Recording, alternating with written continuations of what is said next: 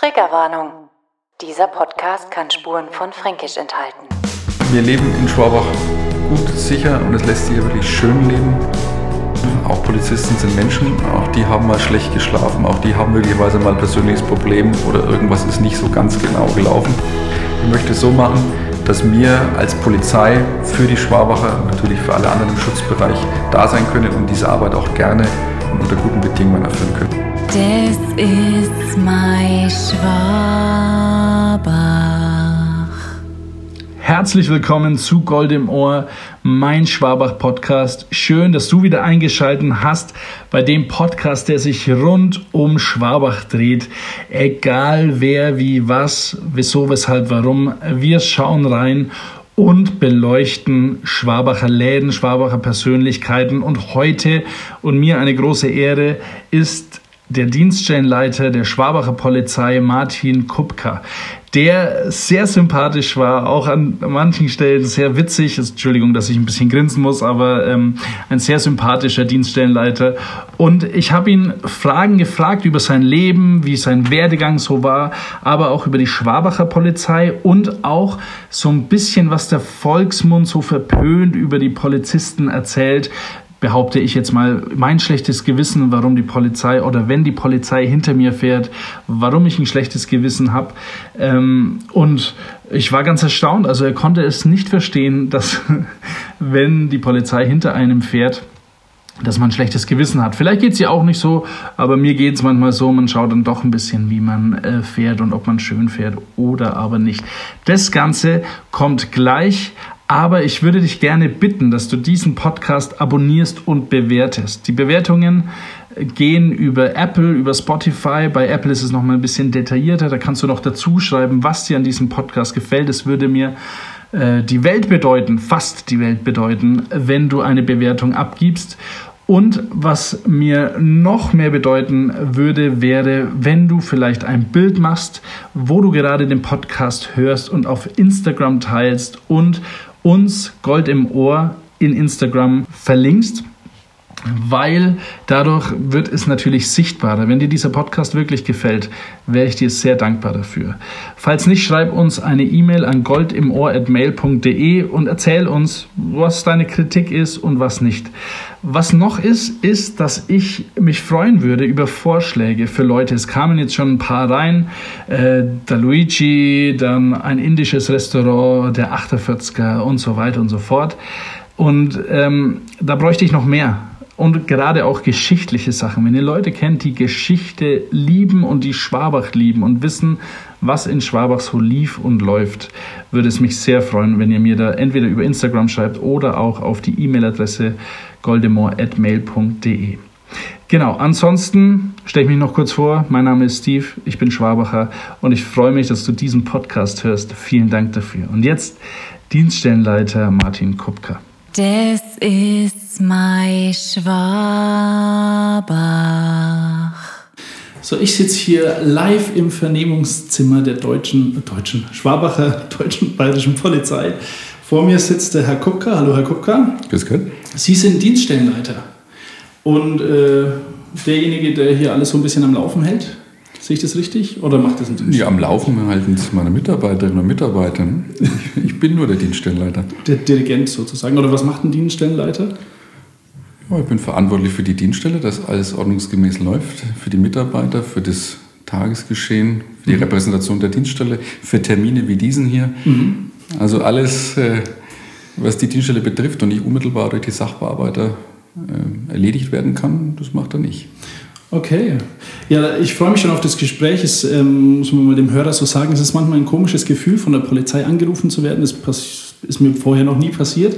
Aber Sie haben mich äh, zwei, dreimal angerufen. Ähm, ja, um Sachen abzuklären, da zuckt man dann doch schon ein bisschen zusammen. Was habe ich falsch gemacht? Ja, wenn Sie ein schlechtes Gewissen haben, äh, das war nicht meine Intention.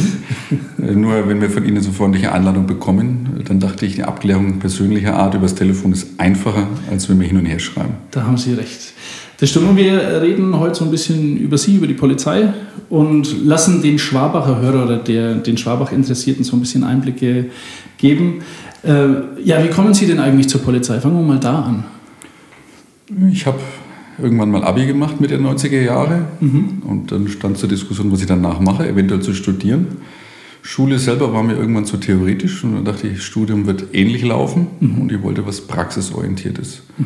Gemeinsam mit einem Freund bin ich dann zur Polizei gegangen, habe mich beworben und habe da im März 96 angefangen. Als äh, Streifenpolizist sagt man das so? Naja, zunächst einmal in der Ausbildung als Polizeimeister Anwärter im März 96. Und dann äh, geht die Ausbildung erst einmal los, bevor man auf die Streife losgelassen wird. Ach so. Ja, Ähm, wie ist so die Ausbildung? Also ich wollte mich mal tatsächlich, habe mich mal telefonisch ähm, hin, äh, gefragt, ob ich äh, da auch mitmachen könnte bei der Polizei. Ich habe mir gedacht, da bin ich ein toller Kerl dafür.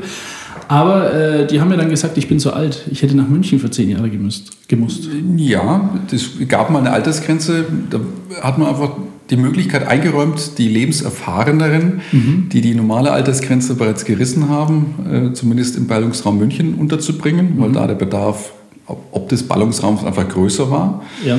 Ähm, mittlerweile, muss ich gestehen, weiß ich gar nicht, ob es diese Grenze noch gibt in der Form. Da müsste man meine Einstellungsberaterinnen fragen, die sind da richtig firm.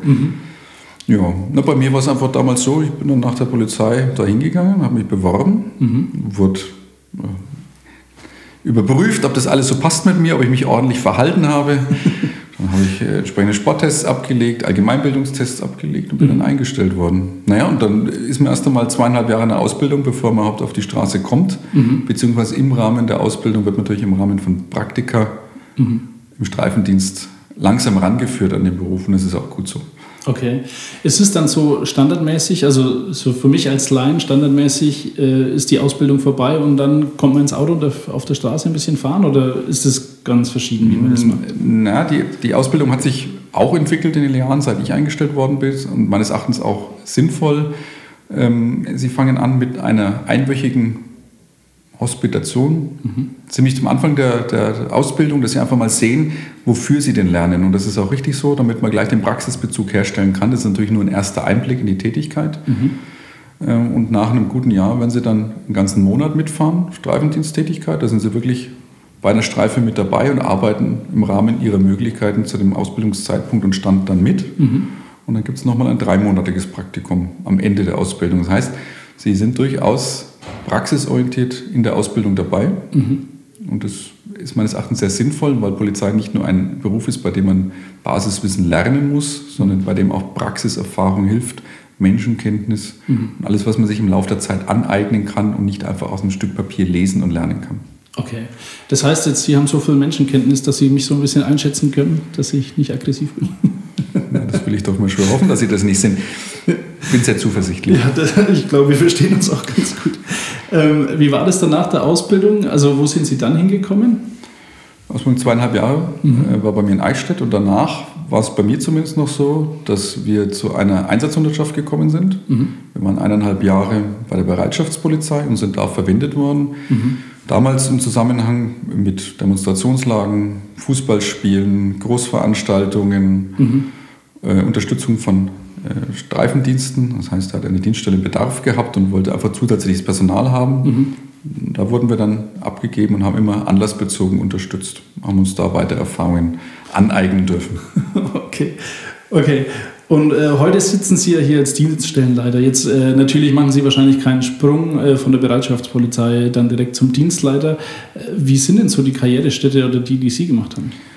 Also die Polizei bietet tatsächlich ein, eine breite Möglichkeit an Verwendungen. Und Bei uns gibt es ja schon viele verschiedene Laufbahnen. Zweite, dritte, vierte QE, früher mittlerer, gehobener, höherer Dienst. Also Qualifikationslaufbahnen, in denen Sie verschiedene Funktionen wahrnehmen können. Vom klassischen Streifendienst über Ermittlungsdienste, verkehrspolizeiliche Aufgaben, kriminalpolizeiliche Aufgaben, Spezialtätigkeiten, Hubschrauber, Pferde, Hunde, Fahrradstaffel demnächst. Also es gibt verschiedene Bereiche, in denen Sie tätig werden können. Bei mir war es so, dass ich nach der Einsatzhundertschaft in Nürnberg gelandet bin, Nürnberg Mitte, Innenstadtbereich, Großstadt, Dienststelle. Das ist insofern ein bisschen anders als andere Dienststellen, weil einfach die eine sehr kleine Wohnbevölkerung hat, dafür eine sehr stark ausgeprägte Nacht- und Gaststättenkultur, Diskothekenbetrieb hat und tagsüber sehr viel mit Touristen und Geschäften zu tun war und im Straßenverkehr. Insofern ist das ein bisschen anders. Im ländlichen Bereich haben sie naturgemäß sehr viel mehr Wohnbevölkerung, die dann ihre Sorgen und Nöte an die Polizei bringt. Okay, da können wir doch gleich mal einhaken. Also äh, ich habe neulich, war ich im Apothekersgarten, falls Ihnen das was sagt. Und äh, da gibt es, glaube ich, einen Nachbarn, der äh, öfter mal die Polizei ruft. Wie ist denn das mit Leuten, die die ganze Zeit die Polizei anrufen? Also duzen die Sie schon dann, wenn da die Polizei vorbeikommt? Oder denkt man sich so, naja, der ähm, Hans Meier, was weiß ich was, der ruft eh die ganze Zeit an, der kommt nicht vorbei? Also grundsätzlich, man kann sich jeder an die Polizei wenden, wenn er einen Bedarf hat. Das sollte der dann auch machen. Wenn er das macht, wäre es schön, wenn er sich an gewisse Grundhöflichkeiten halten würde. Aber das gilt ja für alle Lebenslagen gleichermaßen. Das hat ja nichts Polizeispezifisches an sich. Ähm, ja, und wenn einer sein Anliegen vorbringt und wenn wir halt uns anschauen, anhören, was er zu tun, zu sagen, zu machen hat oder was er denn erwartet. Und Umständen ist es ja auch berechtigt, das darf man gar nicht äh, auslassen. Wir gehen aber Natürlich, davon aus, dass es natürlich. grundsätzlich berechtigt ist. Ja. Und es gibt schon Menschen, die vielleicht niederschwelliger sich an die Polizei wenden und andere, die sehr zurückhaltend sind, solche Leistungen in Anspruch zu nehmen. Und wir werden es immer im Einzelfall bewerten und dann schauen wir mal, was wir daraus Und man machen. rückt immer aus, selbst wenn der, die Person schon bekannt ist, dass sie öfter mal so anruft. Ja gut, kommt halt auf die Mitteilung an, was er denn, was er denn gerade möchte, was er sagt. Ja. Und äh, vom Grundsatz her nehmen wir jede Mitteilung ernst. Okay, okay. Ähm, was ich so ein bisschen höre aus, äh, ihrer, äh, aus Ihrem Lebenslauf als Polizist, äh, wenn Sie in Eichstätt angefangen haben, sind Sie Schwabacher? Nein, ich bin auch ein bisschen umgekommen. Geboren bin ich in Erlangen und bin dann über verschiedene Städte irgendwann mal im Landkreis Roth gelandet und dienstlich dann in Schwabach, was mir ausgesprochen recht ist. Ja. Insofern fühle ich mich schon in Franken verwurzelt der Hamm. Okay. Jetzt hört man den fränkischen Dialekt, da habe ich Ja. darauf gehofft. aber was macht für Sie, äh, ist jetzt zwar eine Frage, die am Schluss nochmal kommt, aber was macht denn Schwabach für Sie so sympathisch? Ich finde es sehr angenehm. Das ist eine. Man muss mal aufpassen, wenn ich sage, ich finde es ländlich kleinstädtisch, dann mag das möglicherweise der eine negativ empfinden. Ich empfinde das als ausgesprochen positiv, weil man hier im Gegensatz zu größeren Städten wie Nürnberg einfach noch einen persönlichen Zusammenhang und eine persönliche Identifikation mit der Stadt empfindet. Also das ist, sind kleine, kurze Wege. Man kennt sich. Ich merke das ja jetzt schon, wenn ich über den Marktplatz gehe, über den Marktplatz, über den Königsplatz gehe. äh, Dass ich jemanden kenne und treffe. Also der persönliche Bezug zu dem Ort, an dem man arbeitet und lebt, ist hier sehr viel eher möglich. Also ich empfinde das als sehr angenehm familiär. Okay, das klingt doch super. Herzlich willkommen in Schwabach. Dankeschön. Ähm, genau, aber ich habe Sie jetzt unterbrochen in Ihrer Laufbahn. Also Sie waren jetzt, äh, jetzt lassen Sie mich überlegen, wo waren wir jetzt? Sie, Nürnberg, Nürnberg, Mitte. genau. Ich war einige Jahre in der Innenstadt und habe da Erfahrungen gesammelt. Irgendwann habe ich mich qualifiziert fürs Studium gehobener Dienst. Das war dann in Sulzbach-Rosenberg, das ist ein Fachhochschulstudium. okay. Danach bin ich wieder zurückgekommen nach Nürnberg, in den Nürnberger Westen. Und habe dann da einige Jahre zugebracht, bevor ich im Rahmen von einem Förderverfahren ja, unterschiedlichste Funktionen wahrgenommen habe. Ich war in Zörndorf, in Erlangen, bei der Hundestaffel war ich, ich war im Präsidium in verschiedenen Stationen drin, ich war mal eine Zeit lang in München unten. Also ich bin ganz gut rumgekommen. Sehr schön. Und letztendlich äh, sind Sie hier gelandet in, in Schwabach. Ja, ich habe dann irgendwann nochmal studiert, Deutsche Hochschule der Polizei in Münster. Okay. Ja. Und nach dem Studium war es auch nicht der direkte Weg zurück hierher, sondern dann war ich nochmal Oberbayern Nord in Ingolstadt. Dann nochmal kurz im Präsidium in Mittelfranken. Das war dann schon der, der halbe Fuß Okay. in der Tür. Nürnberg West bin ich nochmal als stellvertretender Dienststellenleiter gelandet. Ja, und jetzt bin ich hier und hoffe, dass ich für längere Zeit auch hier bleiben darf. Denn hier gefällt es mir und möchte endlich mal ankommen. Ja, äh, das wünschen wir Ihnen natürlich auch. Ähm, aber Dienststellenleiter, äh, Sie waren dann direkt hier in Schwabach als Dienststellenleiter eingesetzt oder haben Sie da nochmal irgendwie eine Unterstufe machen müssen, bevor Sie sich be bewährt haben, sozusagen? Ja, zuvor war ich in Nürnberg West stellvertretender Dienststellenleiter. Und jetzt Und dann wird das dann hier bekommen. Wobei ich habe zwei Jahre als Dienststellenleiter in Altdorf gearbeitet, also ganz, Ach so. ganz neu bin ich in der Tätigkeit dann auch nicht. Okay, jetzt hat man schon Angst ein bisschen. ähm, wie ist denn das, wie Sie zur Polizei gegangen sind? Was war denn da Ihre Motivation? Also wollten Sie ähm, der Freund und Helfer sein, wie man das mal gehört hat? Also ich glaube, es ist immer so ganz äh, aktuell. Ne? Na, ich wollte auf jeden Fall einen, einen, praktisch, praktischen äh, Beruf haben. Das Theoretisieren war mir in der Schule irgendwann zu viel. Ich wollte tatsächlich was haben, mit dem man was anfangen kann. Und äh, ich glaube schon, dass ich ein ausgesprochenes Gerechtigkeitsempfinden habe und die Vereinbarkeit Äh, all diese Wahrnehmungen und Erwartungen ist halt im polizeilichen Beruf durchaus gegeben. Und es ist durchaus ein befriedigendes und schönes Gefühl, wenn man jemanden, der Hilfe benötigt, auch zur Hand gehen kann und helfen kann. Und das ist immer wieder mal der Fall. Hat sich irgendwas von dieser Einstellung ähm, verändert? Also wo Sie sagen so am Anfang, Mensch, ich hätte mir damals gedacht, bei der Polizei kriegt man vielleicht äh, mehr Anerkennung oder sowas und man merkt so, man ist vielleicht der Prellbock oder Boomer als Polizist? Das kommt darauf an, wo Sie welche Tätigkeit ausüben.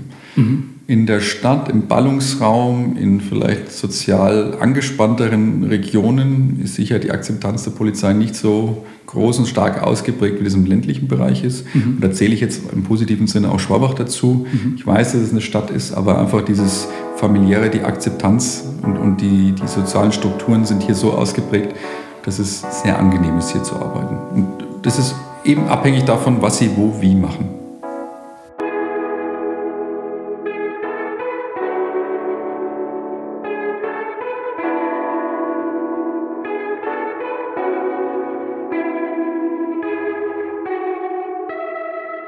Von Eichstätt nach Schwabach. Äh, jetzt sitzen Sie hier, Herr Kupka, Dienststellenleiter in Schwabach. Vermissen Sie manchmal die entspannte Arbeit? Ich unterstelle Ihnen jetzt mal, die harte Arbeit war früher, äh, äh nee, andersrum, Entschuldigung. Äh, die, die harte Arbeit ist jetzt, die entspannte ist früher. Wie ist es? Da muss ich aufpassen, weil möglicherweise hört ja einer meiner Mitarbeiter, was sie da sagen. Und wenn ich mich jetzt falsch äußere, setze ich mich in die Brennnesseln. Ähm, das kann man so nicht sagen. Ich habe angefangen im Schichtdienst, Streifentätigkeit. Und das ist mit Sicherheit kein Zuckerschlecken. Zum einen ist es 24-7-Dienst, 365 Tage im Jahr bei Wind und Wetter, egal wie heiß es ist, egal wie kalt, egal wie es regnet. Ähm, davon von entspannt zu reden, ist sicher die, der falsche äh, Terminus. Ähm, ich glaube, dass alle Funktionen, wenn man sie äh, leidenschaftlich und, und äh, so ausübt, wie man das erwarten sollte, ähm, jede Arbeit eine gewisse Anspannung und Ernsthaftigkeit und Anstrengung mit sich bringt und möglicherweise auch so die äh, Felder ermöglicht, wo man mal ein bisschen Zeit findet, dass es entspannter ist. Unterm Strich ist es tatsächlich eine Herausforderung, so viele Mitarbeiter ähm, ja, zu verwalten, sich um die zu kümmern und dafür zu sorgen, dass die Umstände, damit sie ihre Arbeit ordnungsgemäß ausführen können, auch passen. Das ist einfach mit gewissen Arbeit verbunden, das tut sie nicht von selbst. Insofern, ja, es ist hin und wieder anstrengend, aber es macht Spaß. Okay. Ähm, jetzt haben Sie schon gesagt, bei Wind und Wetter und Regen und Sturm und vielleicht auch manchmal schlechte Laune. Mir ist da was widerfahren in Schwabach vor Jahren, äh, wo an Weihnachten ich von dem Gottesdienst kam und äh, ein bisschen zu weit in der Straße drin stand und äh, sich Polizisten aufgeregt haben. Wie schult man denn das Personal oder vielleicht auch sich selber, dass man jetzt nicht irgendwie emotional genervt ich unterstelle jetzt mal dieser Kollegin, dass sie genervt war an Weihnachten, dass sie arbeiten muss, äh, dass man nicht überreagiert oder sehr empfindlich ist. Also, weil wo ist denn da die Spanne? Die Beamten bei uns werden schon mal insofern ausgewählt, dass sie nicht zu extrem sind. Man bemüht sich ja bei der Einstellung darauf Rücksicht zu nehmen, dass man die Menschen findet, ähm, die diese Arbeit auch ausführen können. Wenn man sie dann hat, versucht man sie im Rahmen der Ausbildung nicht nur rechtlich zu schulen, sondern auch kommunikativ, psychologisch, im Rahmen des sozialen Umfelds darauf einzustellen, dass es Menschen gibt, auf die man ja auch wirkt als Polizist. Das, was wir sagen, ist ja noch nicht zwingend das, was beim Gegenüber auch ankommt in der gleichen Art und Weise. Ja. Andererseits, ohne die Situation im Einzelnen zu kennen, auch Polizisten sind Menschen, auch die haben mal schlecht geschlafen, auch die haben möglicherweise mal ein persönliches Problem oder irgendwas ist nicht so ganz genau gelaufen. Das ist vielleicht auch mal eine Äußerung, wenn man sie im Nachhinein betrachtet, man sie nicht bewusst so wieder wählen würde. Insofern tut mir das leid, wenn Sie die Erfahrung gemacht haben. Trotzdem glaube ich, dass die allermeisten bei uns hier in Schwabach oder insgesamt bei der Polizei stets darum bemüht sind, sich so gegenüber zu präsentieren, dass sie sich zwar durchsetzen können, aber der andere nicht einen Gesichtsverlust oder sonst wie sich schlecht fühlen muss, hinnehmen muss. Ja. Okay, ich nehme die an, äh, Entschuldigung an. ähm, jetzt habe ich eine Frage. Ich war ähm, gestern habe ich mich mit jemandem getroffen, auch für den Podcast äh, von der Bürgerwehr, historische bayerische Bürgerwehr. Äh, so geschichtlich, wann hat denn das mit der Polizei eigentlich angefangen in Schwabach? Das ist schon fast ein bisschen wie in der Schule hier mit, mit, mit Abfrage. Also das ist, das ist hier ein bisschen komplexer zu beantworten. Letztendlich äh, Polizei, wenn Sie es zurückführen, griechisch Politäer, Staat, ist es nichts anderes als die Umsetzung der, der Staatsräson quasi. Polizei als solche, wenn wir zurückgehen, soweit ich weiß, nach dem Ersten Weltkrieg ging es weg von militärischen Strukturen in der Weimarer Republik zu einer zivilen Polizei, äh, die eben nicht so stark militärisch geprägt war, wie das in den möglicherweise Jahrhunderten zuvor war. Ähm, hat aber dann mit der Machtergreifung und der Gleichschaltung relativ schnell wieder einen Weg gefunden in Strukturen, die im Nachhinein betrachtet wohl keineswegs glücklich sind in der Ja. Geschichte, weder für die Polizei noch für sonst irgendwen. Äh, Nach Ende des Zweiten Weltkriegs wurde die Sicherheitspolitik zunächst einmal durch die Alliierten, in Bayern wohl dann die US-Streitkräfte äh, bewerkstelligt, die Militärpolizei. Plus die war gar nicht darauf ausgelegt, der Zivilgesellschaft, mit ich weiß gar nicht, wie viele Millionen damals in Bayern gelebt haben, ähm, zu betreuen, sodass dann sehr bald, ich meine 46, bereits die Bayerische Landespolizei eingeführt worden ist. Und soweit ich weiß, Gemeinden mit mehr als 5000 Einwohnern das Recht oder die Möglichkeit hatten, eine Stadtpolizei zu errichten Okay. wovon Schwabach, soweit ich weiß, auch Gebrauch gemacht hat und das bis Anfang der 70er Jahre auch der Fall war. Und dann gab es in den 70er Jahren eine Zusammenlegung der städtischen Polizeien mit der Bayerischen Landespolizei zur bayerischen Polizei, die Sie kennen. Und seitdem ist es so, wie Sie es auch überall wahrnehmen, bayerische Polizei, eine Uniform, ein Auftreten, eine Verantwortung, eine Organisation. Okay. Also, ich habe mir das gedacht, gab es das vielleicht so, dass in den großen Städten, also wie zum Beispiel Nürnberg, dann Polizei zuständig war für Schwabach? Nein, War nie so, also es war schon immer vor Ort eine Polizei, musste keiner. Also ich, ich will nicht ausschließen, dass es irgendeinen Fall gibt, der mal aufgrund der Zuweisung eines Delikts äh, so bearbeitet worden ist. Nehmen Sie ein großes Rauschgiftverfahren beispielsweise, bei dem möglicherweise die Kriminalpolizei in Nürnberg mit in Schwabach einen Fall bearbeitet. Das, das kann ich nicht ausschließen. Aber vom Grundsatz her, das, was Sie als Polizei wahrnehmen, wenn Sie die Polizei rufen, ist in Schwabach die Schwabacher Polizei zuständig. Okay. Und äh, wissen Sie, wie das damals begonnen hat? Weil, also ich habe jetzt gerade gesehen, äh, die, die Fälle werden ja immer, ähm, äh, die verschieben sich ein bisschen. Wird jetzt mehr digital, die Fälle draußen vor eurer Tür ähm, stehen äh, Banner mit äh, WhatsApp-Betrüger oder so digital Enkeltrick und sowas. Gab es das schon immer? Also bis auf WhatsApp natürlich, aber ähm, solche Betrügereien, wo man sagt, du, ich bin der verstorbene Enkel, lebe aber immer noch oder sowas? Jetzt muss man ein bisschen aufpassen. Was wir machen, ist ja nicht nur, dass wir äh, Straftaten, äh, Straftaten bearbeiten, sondern wir haben ein relativ breites Portfolio, was die Polizei in Schwabach bearbeitet. Dann ist es so, dass was die Zuständigkeiten für die Sachbearbeitung betrifft, bei unserem Katalog besteht, weil wir einen gewissen Anteil der Tätigkeiten übernehmen zur Sachbearbeitung hinsichtlich Straftaten und einen anderen Teil übernimmt die äh, Kriminalpolizei. Und da kommt es dann darauf an, das hat dann zum Teil mit Wertgrenzen, mit Deliktsarten zu tun. Einfach, dass es da eine, eine Aufgabenteilung gibt, ab welcher man der Auffassung ist, dass eine Spezialisierung Sinn macht. Beispielsweise ein Tötungsdelikt, wenn Sie immer bei der Kriminalpolizei finden, das sind ganz andere Schulungen, ganz andere Sachbearbeiter, ganz andere Manpower für solche Sachen dahinter, als dass man sowas im Streifendienst nebenbei bearbeiten könnte. Ich glaube, das ist nachvollziehbar. Insofern ist möglicherweise das, was Sie im Fernsehen bei Tatort oder vergleichbaren Serien wahrnehmen, hat weniger dokumentarischen Charakter als mehr einen unterhalterischen Hintergrund. Ja, also wir haben das auch am Telefon äh, spaßeshalber so ein bisschen diskutiert, dass ich gerne in einem Verhörraum sitze. Jetzt, ja, Sie haben es bekommen. äh, richtig, das ist ein Verhörraum, ähm, sagen wir mal so. Also ich habe mir den anders vorgestellt, muss ich sagen, aber äh, das ist wahrscheinlich eben diese Romanze von Tatort und Co. Ja, unsere ist freundlicher, gell? Das ist also wesentlich freundlicher, schöne Vorhänge. Sie wollten noch wissen, was zu Betrugsdelikten. Also ich, Richtig, ich ja. bemühe mich, die Frage auch vollständig zu beantworten. Sehr gut, sehr gut. Jetzt, jetzt habe ich mich natürlich nicht ausführlich mit der Historie von, von Betrügereien beschäftigt. Mhm. Aber es ist mal so, es gibt Menschen, die für ihr Geld arbeiten und es gibt Menschen, die meinen, sie sind schlauer als andere Mhm. und äh, versuchen, andere über den Tisch zu ziehen. Ich glaube, ohne es belegen zu können, dass es das in der Geschichte der Menschheit schon immer gegeben hat. Mhm. Ähm, und immer dann, wenn sich die Gelegenheit geboten hat, dass einer versucht hat, möglichst schnell und clever an Geld zu kommen und dabei einen anderen eben zu betrügen, Mhm. wird es das gegeben haben. Ob das jetzt als Deliktscharakter strafrechtlich normiert war oder nicht, Mhm. ob es die Polizei bearbeitet hat oder nicht, das kann ich nicht sagen, aber ich bin sicher, dass es Betrügereien immer gegeben hat. Ein Betrug funktioniert dann, wenn ich Sie glauben lassen kann, dass Sie mir Ihr Geld geben und Sie dabei noch irgendeinen vermeintlichen Gewinn machen oder irgendwas Gutes tun. Und ich von dannen ziehe, ohne Ihnen eine Gegenleistung zu geben. Faktisch sind Sie dann irgendwann im Betrug drin. Insofern glaube ich, dass es das immer gegeben hat, dass sich dieser Delikt immer wandeln wird, weil man irgendwann einen gewissen Deliktscharakter einfach erkennt und alle Leute davor so weit gewarnt hat, dass keiner mehr darauf reinfällt und dann wird sich der Betrüger bemühen, irgendwas anderes zu finden, wie er zu seinem Vorteil kommt. Insofern, es wird den Wandel auch weiterhin geben. Ja, das stimmt. Ähm, wir haben äh, über die Statistik auch kurz am Telefon gesprochen, dass Schwabach eine relativ gute, äh, ist es Kriminalstatistik, äh, hat. Woran liegt es? Sind wir zu faul äh, für Gewaltdelikte oder sonst irgendwas? Oder wie können Sie sich das erklären? Fleiß gehört sicher nicht dazu. Also die polizeiliche Kriminalstatistik ist letztendlich eine Statistik, die bundesweit einheitlich erhoben wird und den Vergleich ermöglicht, um dann entsprechend idealerweise die richtigen Schlüsse daraus zu ziehen und auch politisch dagegen agieren oder vorgehen zu können. Das ist auch richtig. Ähm, Die Statistik in Schwabach ist tatsächlich historisch niedrig, muss man einfach mal so sehen.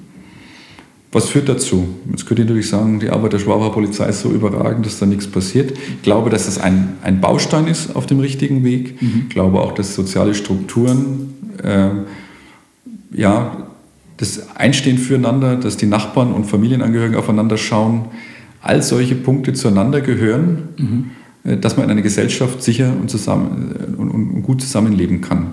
Und das ist in Schwabach meines Erachtens sehr wohl und sehr gut der Fall. Und wir werden immer daran weiter arbeiten, es zu verbessern, wenn wir denn können. Dazu, und das passt ganz gut zur vorherigen Frage, gehört eben auch, sich nicht nur mit dem zu beschäftigen, was passiert ist, um das aufzuklären, sondern auch in die Zukunft zu schauen, um andere Taten zu verhindern. Angefangen vom Jugendschutz hin über Prävention im Bereich beispielsweise der Betrugsdelikte oder ähnlicher Taten.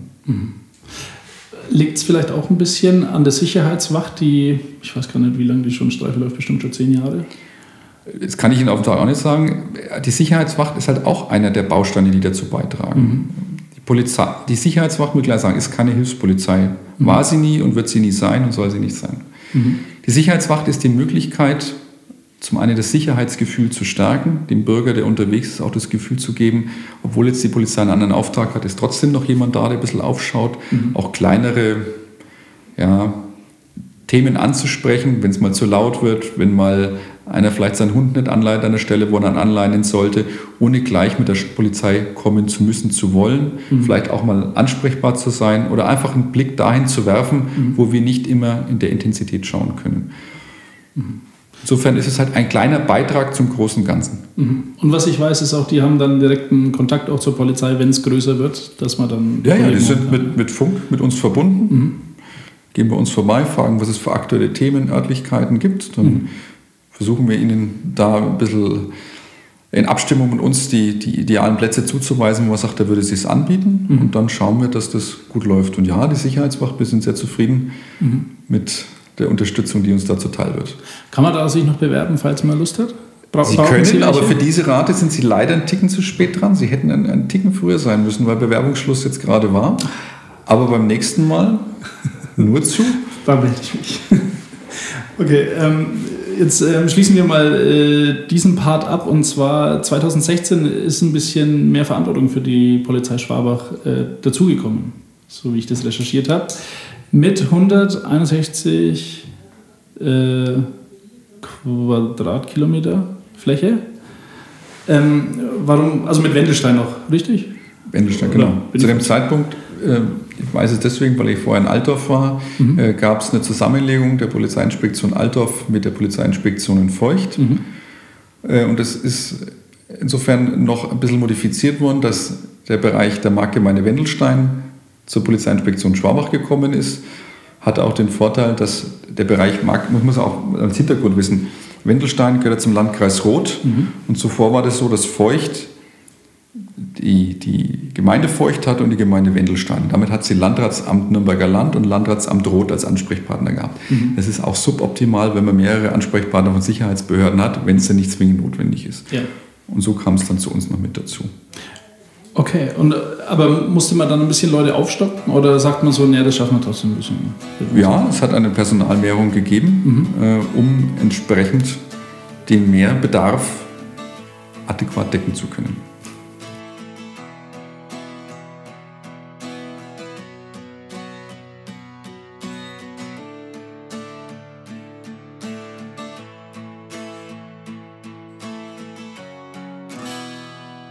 Wir haben jetzt gerade darüber gesprochen, über den Zuständigkeitsbereich Schwabachs oder der Schwabacher Polizei, dass die sich ausgeweitet hat auf Wendelstein.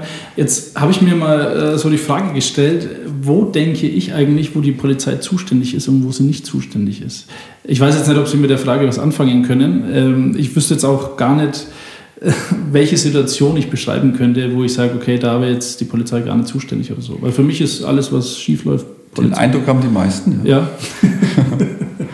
Naja, kla- klassisch haben wir mit Zivilrecht nichts zu tun.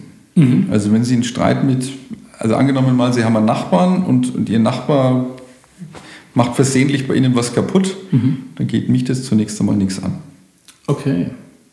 Was ist aber, wenn der Nachbar äh, unten am Balkon einen durchzieht? Kann ich dann die Polizei oder geht? Das kommt auch an, was er durchzieht. Also Drogen sind, äh, wenn wir davon reden wollen, nach wie vor verboten. Betäubungsmittelgesetz ist der Maßstab dafür, nicht das, was wir für richtig oder falsch erachten, Ja. sondern einfach, wenn es per Gesetz nicht erlaubt ist, dann sind wir in der gesetzlichen Verpflichtung, es zu verfolgen. Ja, wenn, wenn Drogen im Spiel sind, dann sind wir auch im Spiel. Das ist ganz einfach. Ansonsten ist klassischerweise üblicherweise das Thema Zivilrecht das, was uns primär mal nichts angeht. Kann zwar über Umwege, kann es uns auch treffen, aber normalerweise nicht. Aber wird dann äh, jemand, äh, wo ich jetzt vielleicht sage, okay, hier Zivilrechtsverletzung oder irgendwas und ich rufe die Polizei an, kann ich dann abgewiesen werden und sagen, Entschuldigung, dafür sind wir gar nicht zuständig? Oder schickt man trotzdem mal jemanden vorbei? Naja, wenn Sie, eine, wenn Sie eine Forderung haben, weil einer Ihre Schulden nicht bezahlt, dann sind wir dafür faktisch nicht zuständig. Okay, aber kommt es manchmal vor, dass jemand anruft und sagt, Mensch, äh, jetzt müsst ihr mir doch helfen?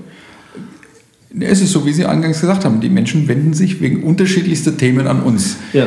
Das ist ja auch ein Zeichen des Vertrauens, das ist ja auch schön.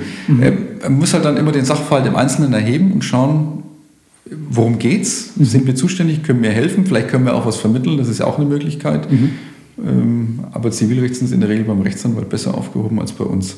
Okay, okay. Ähm, zum Thema Polizei, mein Freund und Helfer.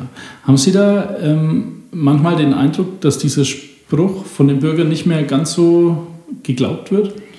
Die Frage, wir müssten es wahrscheinlich dann eher Den am Martin-Luther-Platz oder am Königsplatz stellen. Okay.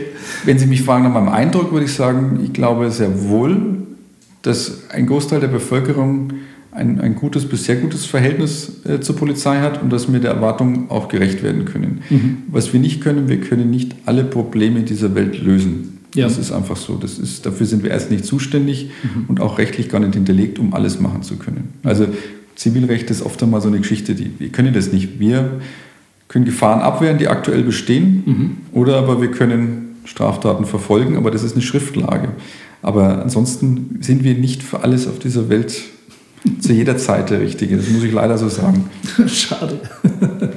ähm, was mache ich denn gegen das Gefühl, was ganz viele Freunde von mir haben, die nicht mit der Polizei im positiven Sinne was zu tun haben, wenn ich mit dem Auto fahre und sehe hinter mir eine Polizei fahren? Äh, Ich weiß nicht, ob Sie sich da schon mal ausgetauscht haben mit Nicht-Polizisten, aber meistens fährt dann, während die Polizei hinter mir fährt, ein schlechtes Gewissen mit mir mit, dass man jetzt angehalten wird. Da müsste ich fragen, wo kommt das schlechte Gewissen dann her? haben Sie Ihren Führerschein eingesteckt? Haben Sie Alkohol getrunken? Haben Sie einen durchgezogen, wie Sie es gesagt haben? Nein, freuen Sie sich, dass die Polizei da ist. Sie sind in Sicherheit. Es kann nichts schiefgehen und halten Sie die Geschwindigkeitsbeschränkung ein. Richtig. Es war übrigens ab und zu, wie Sie angerufen haben, war ich immer im Auto. Ich bin froh, dass ich eine Freisprechanlage habe, äh, weil da dachte ich mir schon oft so, gut, dass das Auto eine Freisprechanlage hat. Sehr gut. So. Aber es wäre, glaube ich, auch bestimmt interessant gewesen, wenn die Polizei mich anhält und ich sie dann kurz äh, vermittle an den Kollegen. Äh, Das gab es leider schon, solche Fälle, und das wird Ihnen nichts helfen. Nein. Okay. Ähm, okay. Äh, Während die Polizei so hinter mir herfährt und ich ein schlechtes Gewissen habe, ähm, manchmal denke ich mir so, Polizist ist eigentlich schon ein entspannter Job. Sie haben schon ein bisschen gesagt, so ganz entspannt ist es doch nicht, aber was ich jetzt immer wahrnehme, sind Polizei oder Polizisten fahren hin und her mit dem Auto äh, und schauen sich die Straßen an und schauen, halten mal an, wenn sie was Verdächtiges sehen. Also ich finde es sehr gut, wenn die Kollegen rausschauen. Das wünsche ich ausdrücklich. Ich finde auch gut, wenn sie aussteigen und äh, sich um die Sachen kümmern, die, ihnen fest, äh, die sie feststellen. Muss aber auch dazu sagen, jetzt mal ganz im Ernst, wir haben ja nicht nur äh, Streifen, die mit dem Pkw unterwegs sind. Wir haben ja auch Fußstreifen. Ich weiß, es könnten mehr sein. Da bin ich dankbar, dass die Sicherheitswacht unterstützt, weil einfach die Möglichkeit zu Fuß ist, noch ganz andere Gassen, Straßen wahrzunehmen, zu erkunden, zu bestreifen, bei dem man mit dem Pkw in der Form gar nicht vorbeikommt. Wir haben Fahrradstreifen, die wir hin und wieder rausschicken. Also so ist es ja auch nicht. Und wir haben Zivilstreifen, die Sie hoffentlich nicht sehen. Muss ich auch, das ist, ja, das ist so.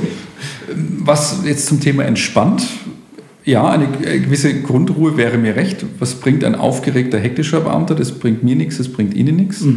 Ich hoffe schon, dass aus der Gelassenheit dann entsprechende Qualität erwächst. Insofern ja, Sie möchten entspannt sein, Sie möchten rausschauen und ich hoffe, dass Sie entsprechend Ihre Kontrollen durchführen und dass es dann alles passt.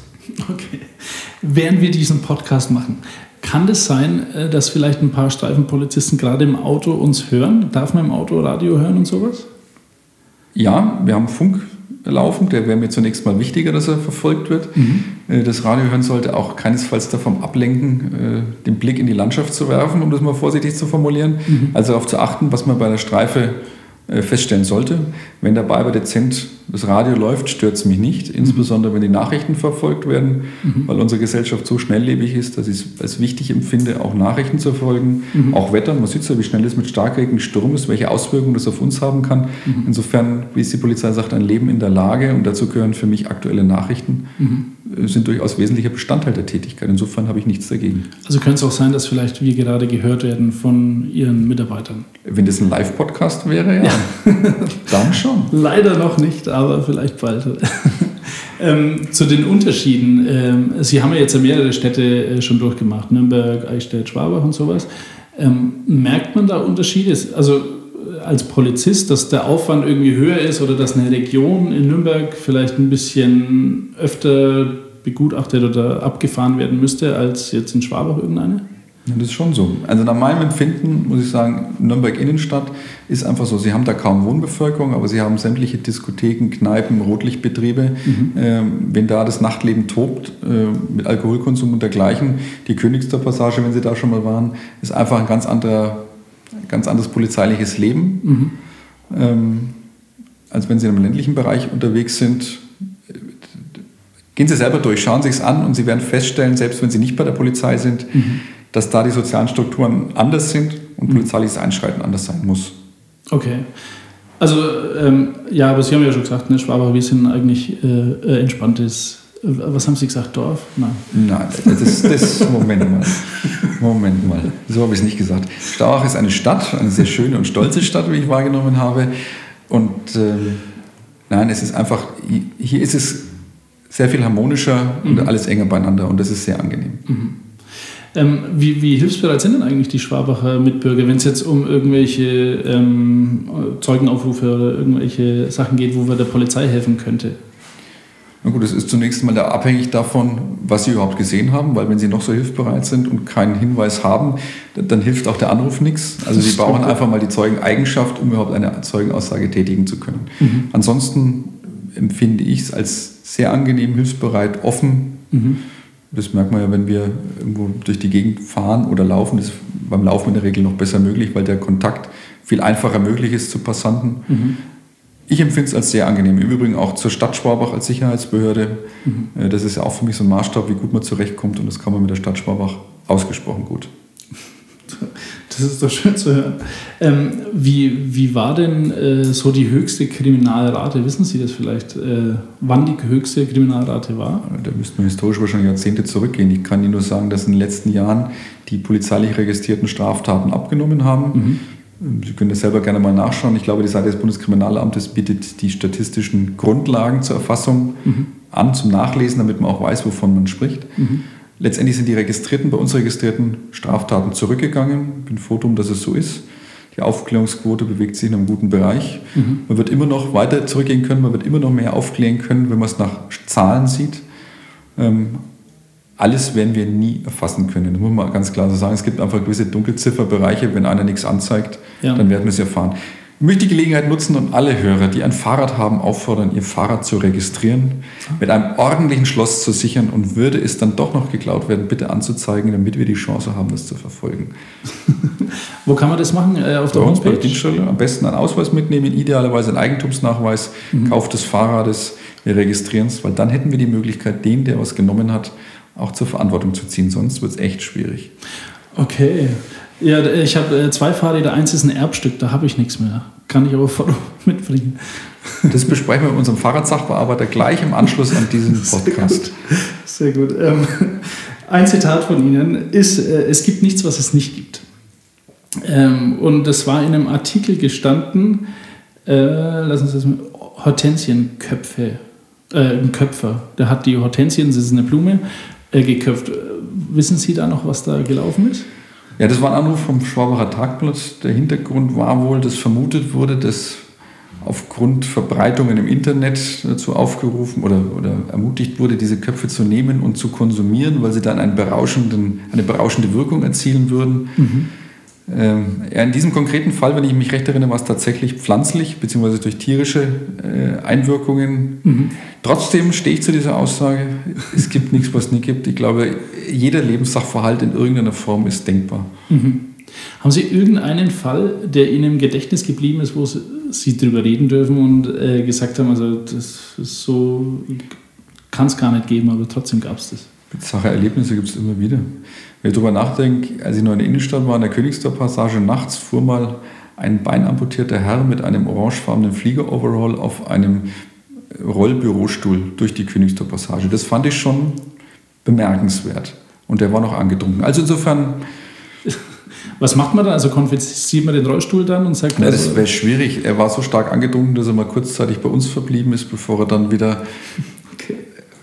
Sicher nach Hause konnte ich, kann ich kriege nicht mehr her, wie der damals so da gelandet ist, aber es ist mir zumindest in Erinnerung geblieben. Es war anders als sonst.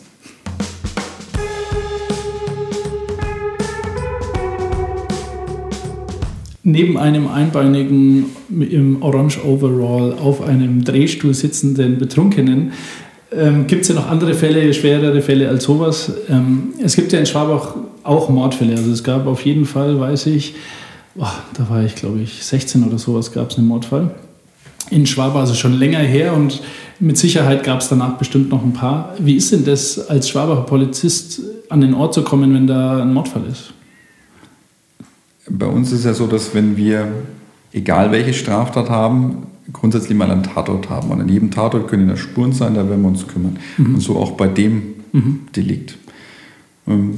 Das eine sind die Spuren. Da würde ich ganz klar auf die Kriminalpolizei verweisen. Die mhm. kann Ihnen da die Antworten geben.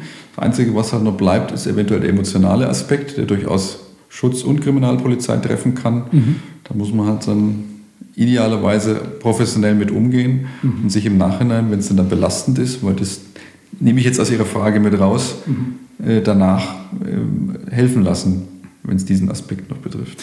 Also bietet dann äh, die, die Polizei äh, Hilfe mit Seelsorge und so weiter darüber zu sprechen, weil ich habe einen äh, Freund, der bei der Polizei ist, der Leichenteileleiter zusammensuchen musste auf Gleisen. Mhm. Und äh, das hat ihn nicht ganz gut getan. Mhm. Ähm, gibt da die, die Polizei irgendwie, ich weiß nicht, ob man da frei bekommt oder so, aber dass man sagt, hey, bleib mal eine Woche daheim und verarbeite es erstmal mit der und der Person? Also was jetzt an dem konkreten Fall ist, tue ich mich schwer, das zu kommentieren, weil ich ihn und die Umstände nicht kenne. Mhm. Bei uns ist es so, und das gilt ja nicht nur für, für Tötungsdelikte, Suizide oder ähnliches, sondern es kann ja jeden anderen Lebenssachverhalt auch treffen, schwere Verkehrsunfälle beispielsweise. Mhm. Äh, und das gibt es bei uns und das haben wir durchaus auch schon durchgeführt, dass wir es nachbereiten. Es kommt darauf an, wie man es nachbereitet, angefangen von einem persönlichen Gespräch, um zu sehen, wie geht es demjenigen selber. Er soll sich selber mal bewusst werden, mhm. ob es ihm möglicherweise aufsteht, im Kopf nachgeht oder auch nicht, mhm. mit Kollegen, Streifenpartner, Vorgesetzten sprechen. Ja. Und wir haben auch einen äh, psychosozialen Dienst, der bei uns das professionell begleitet. Weil wenn ich jetzt ein Gespräch mit jemandem führe, ich kann mich um ihn kümmern, ich kann ein Auge drauf haben, aber ich bekomme sicher nicht die Qualität und den Standard hin mhm. ähm, im Vergleich zu jemandem, der das gewährleisten kann, der sowas wirklich mal gelernt und studiert hat. Mhm. Aber ja, das gibt es und ja, das wird auch gemacht. Okay. Gibt es dann auch, ich weiß nicht, äh, ob es ein paar Leute gab während der Corona-Zeit, äh, die man kurz auf die Seite nehmen musste und gesagt hat, hey, ähm, für, ähm, geh mal nicht so tief in diese Hasengräben rein und äh, äh, versuch mal eine Perspektive zu bekommen, die ein bisschen von, ich sage jetzt mal, Querdenken und sowas wegschaut? Also gab es das auch, wo man dann so die Kollegen sagt, ähm, das, was du jetzt gerade sagst, ist vielleicht nicht ganz so. Also Corona ist ja in vielerlei Hinsicht für uns herausfordernd gewesen, so muss ich sagen. Mhm. Ähm, letztendlich eine gesundheitliche Erkrankung, unabhängig davon, was es ist, mhm. kann ja in den meisten Fällen auch jeden treffen und wer möchte schon krank sein, Nummer eins. Ja. Ähm, dann ist Corona sicher im Vergleich zu anderen Krankheiten in den letzten Jahren, die ich mich erinnern kann, wirklich herausragend gewesen. Und das hatte einen starken Einfluss auf die Gesellschaft, so habe ich zumindest wahrgenommen. Mhm. Auch dienstlich, weil wir dann auch uns dienstlich entsprechend aufstellen mussten, um nicht durch äh, Erkrankungen den Dienst nicht mehr leisten zu können. Was Äußerungen betrifft, insgesamt politischer Art, ist es ja so, dass die Polizei immer neutral sein sollte. Und darum bemühen wir uns auch. Wir mhm. ergreifen ja nicht die, die Meinung der Staatsregierung, der Bundesregierung oder einer besonderen Partei oder Gruppierung, was auch immer, mhm. sondern wir sollten ja glaubhaft sein für jeden, dem wir gegenübertreten. Das heißt, so neutral wie möglich. Und der Maßstab, an dem wir uns orientieren, kann nur die Gesetzeslage sein. Aber was soll es denn sonst sein? Sonst würde ich ja nach eigenem Gutdünken ja. mich für oder gegen etwas entscheiden. Mhm. Das halte ich für problematisch. Deswegen muss der Maßstab für die Polizei sein, was ist gesetzlicher Stand und das gilt. Und wenn jemand damit nicht einverstanden ist, dann bin ich bereit, das zu akzeptieren. Da muss ich im Rahmen des Rechtsstaates dagegen dann zur Wehr setzen, durch Klage, Widerspruch und ähnliches. Mhm. Und wir müssen uns an den Gesetzen orientieren. Mhm. Nichts anderes kommt in Frage. Was Äußerungen im Dienst betrifft, wenn man es noch ein bisschen ergänzen will, sollte man sich immer mäßigen. Ja. Und das gilt für alle Lebensbereiche.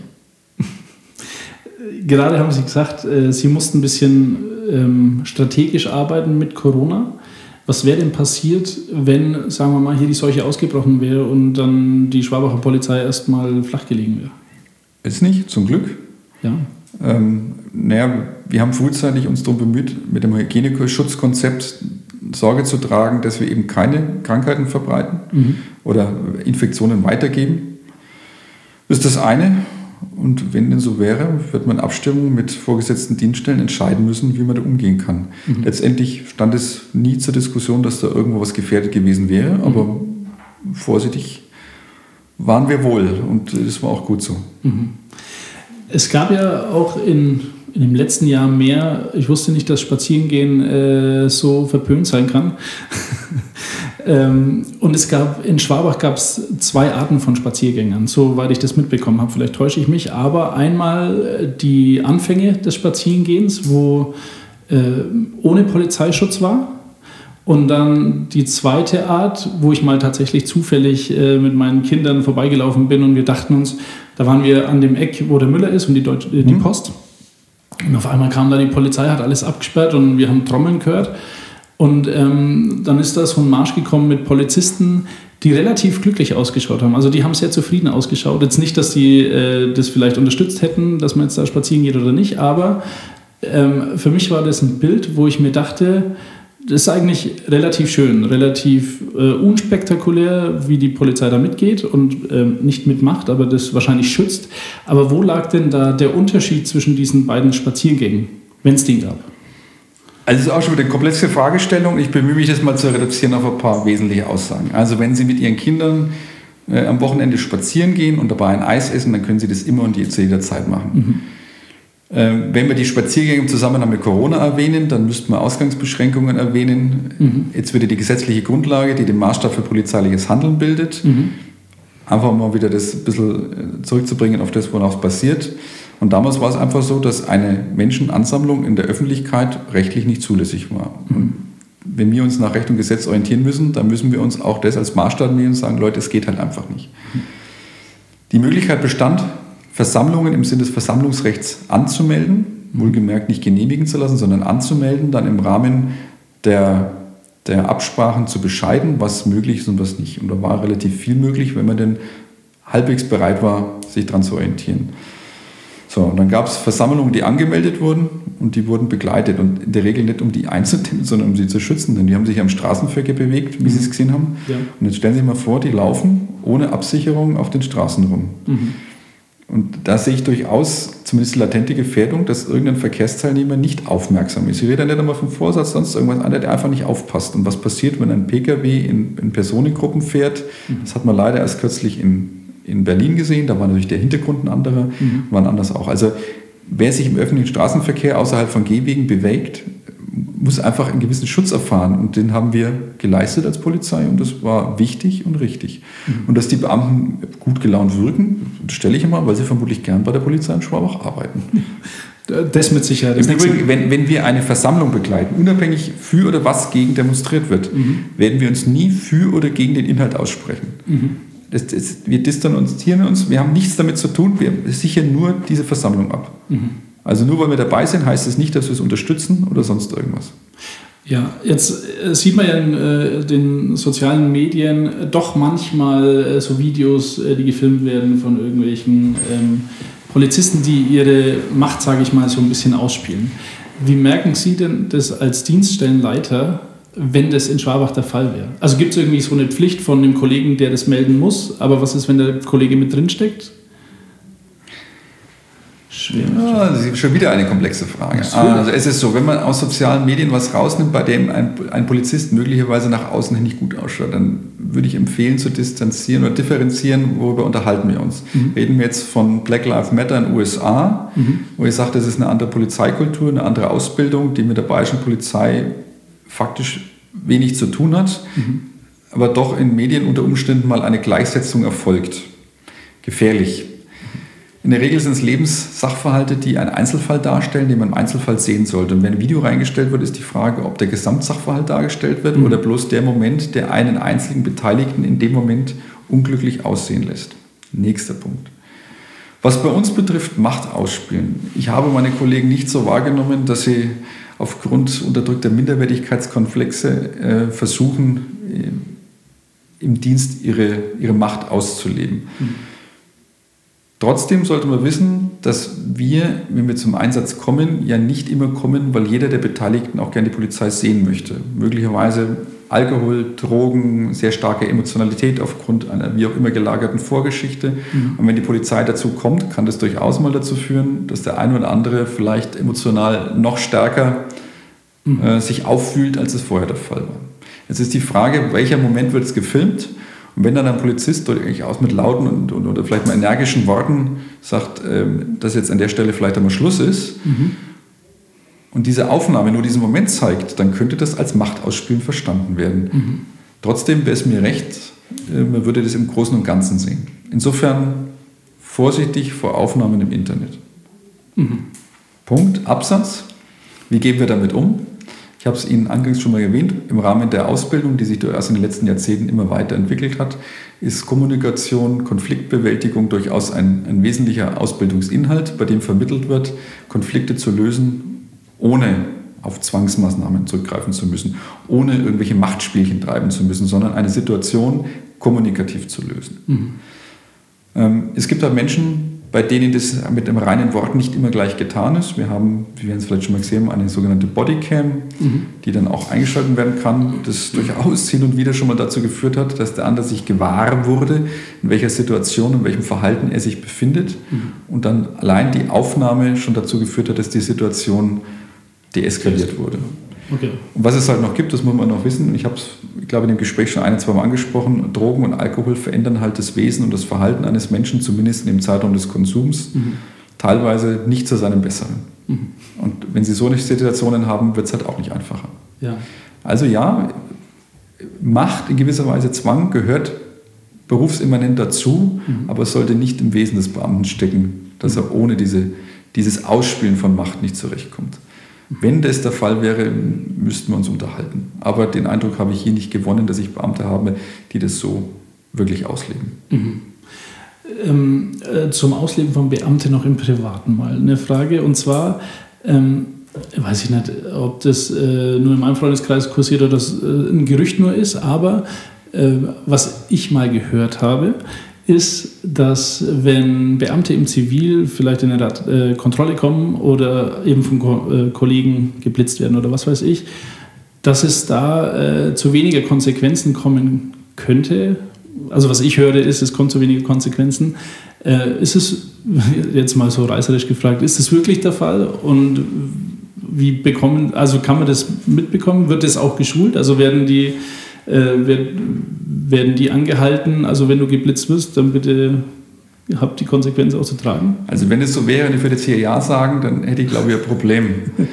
Ich weiß nicht, was vor 30, 40 Jahren mal gang und gäbe war, da halte ich das für durchaus für möglich. Mhm. Ich glaube, dass es in vielerlei Hinsicht professionalisiert hat, äh, in jeglichem Verhalten. Erstens einmal, dass der Beamte an sich wissen sollte, dass er sich an seine Regeln zu halten hat, egal was es jetzt ist. Mhm.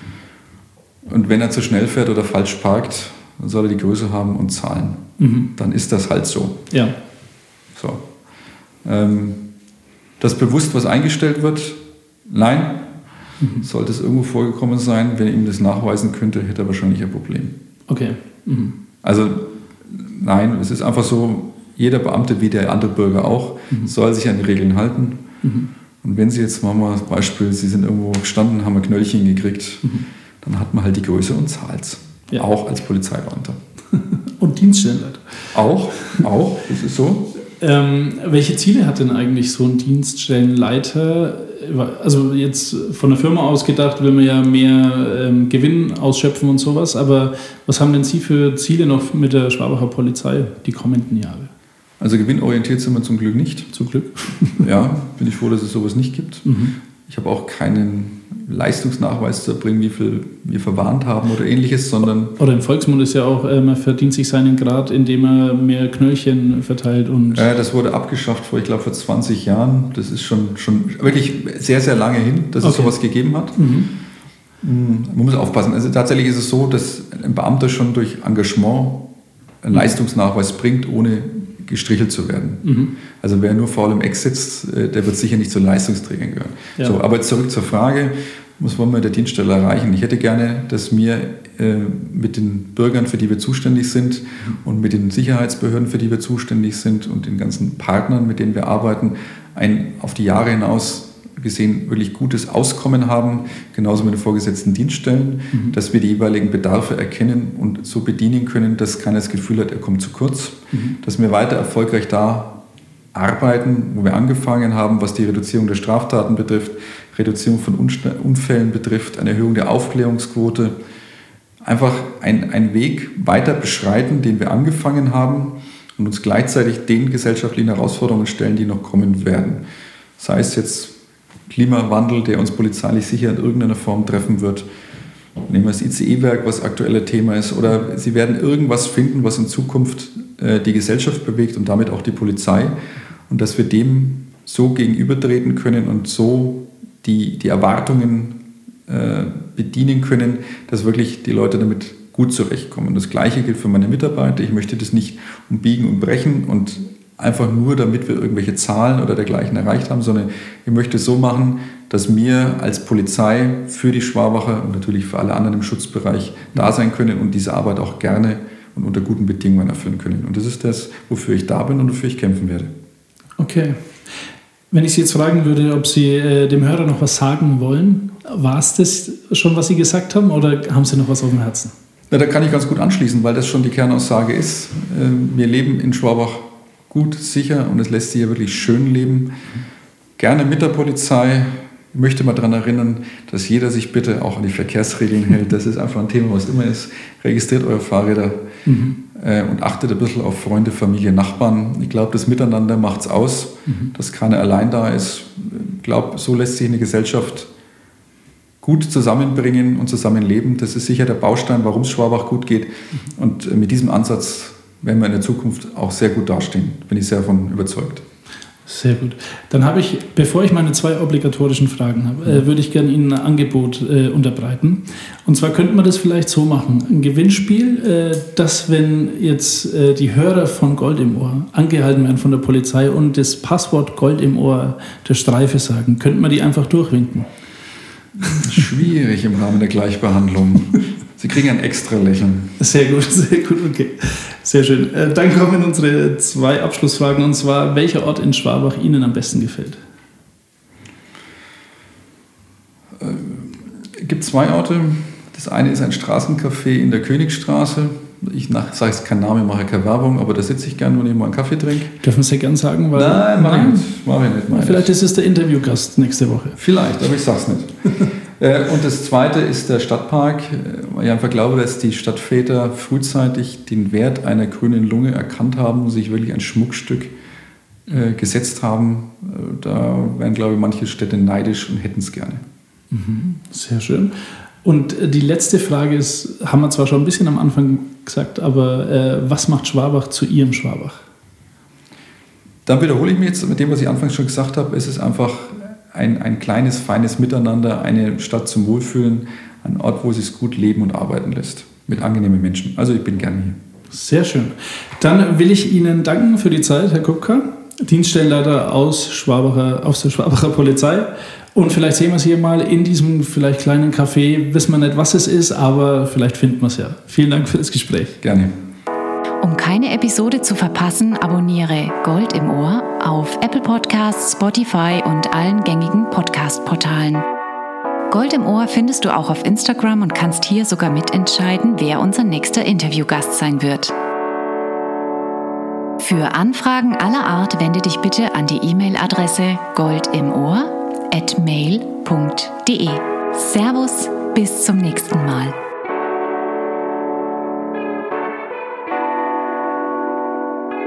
Gold im Ohr. Mein Schwabach-Podcast. In Mittelfranken, eine kleine Stadt, die mehr als 40.000 Leid drin hat. Die Gold im Ohr und Blattgold hat. Das ist mein Schwabach.